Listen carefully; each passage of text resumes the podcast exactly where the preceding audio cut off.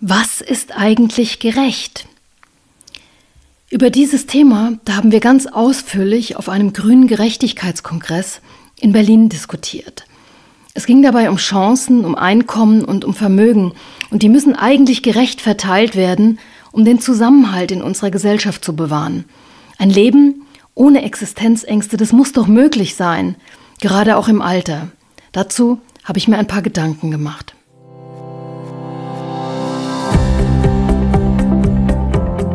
Politik trifft Leben.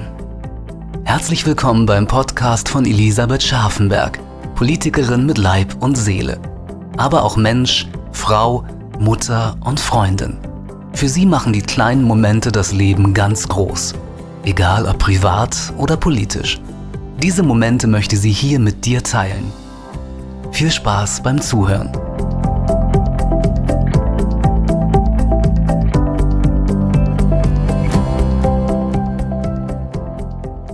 Finde ich ungerecht, das ist nicht fair. Wie oft hören wir denn eigentlich solche Sätze? Und gerade auf der Fußball-EM, die ist ein paar Wochen her, da war das doch ein Dauerbrenner. Gerechtigkeit, das ist ein ganz, ganz großes Versprechen, was in diesem Wort steckt. Aber was ist denn eigentlich gerecht? Wenn alle das Gleiche bekommen?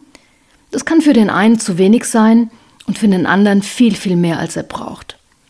Unsere Verfassung, die hat es eigentlich ganz klar geregelt. Die unverletzlichen Menschenrechte sind die Grundlage von Gerechtigkeit. Niemand darf benachteiligt werden aufgrund seiner Herkunft, seines Glaubens, seines Geschlechts. Aber leben wir das denn auch?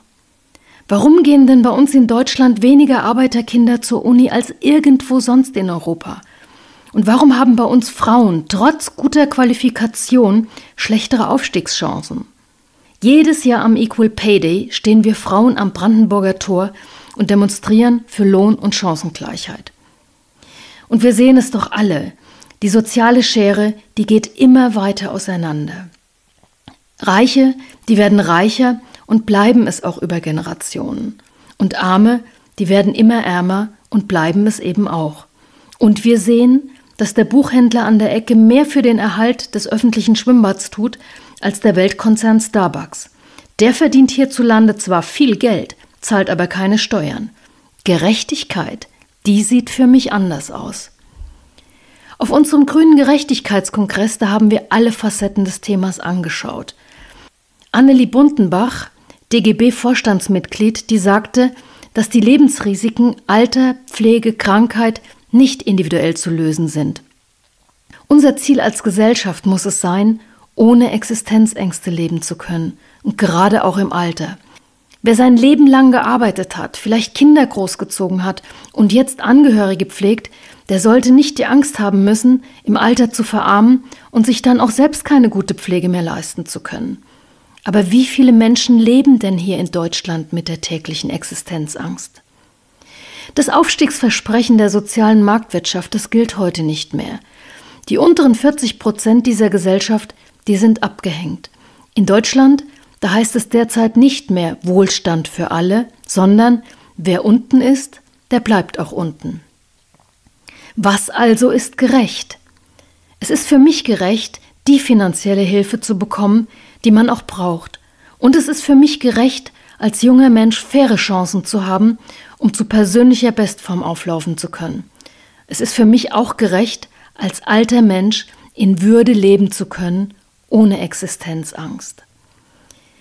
Bildung ist für mich hier ein ganz, ganz wichtiger Schlüssel. Und Bildung, die kostet Geld.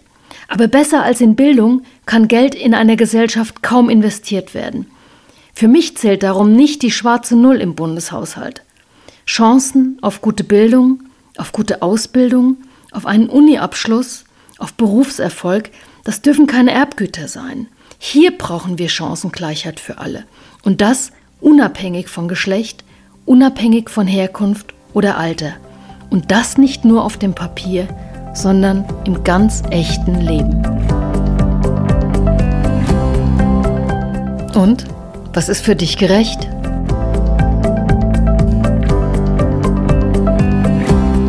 Vielen herzlichen Dank, dass du heute wieder dabei warst.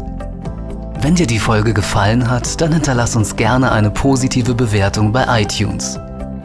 Weitere Infos findest du unter www.elisabeth-scharfenberg.de. Bis zum nächsten Mal.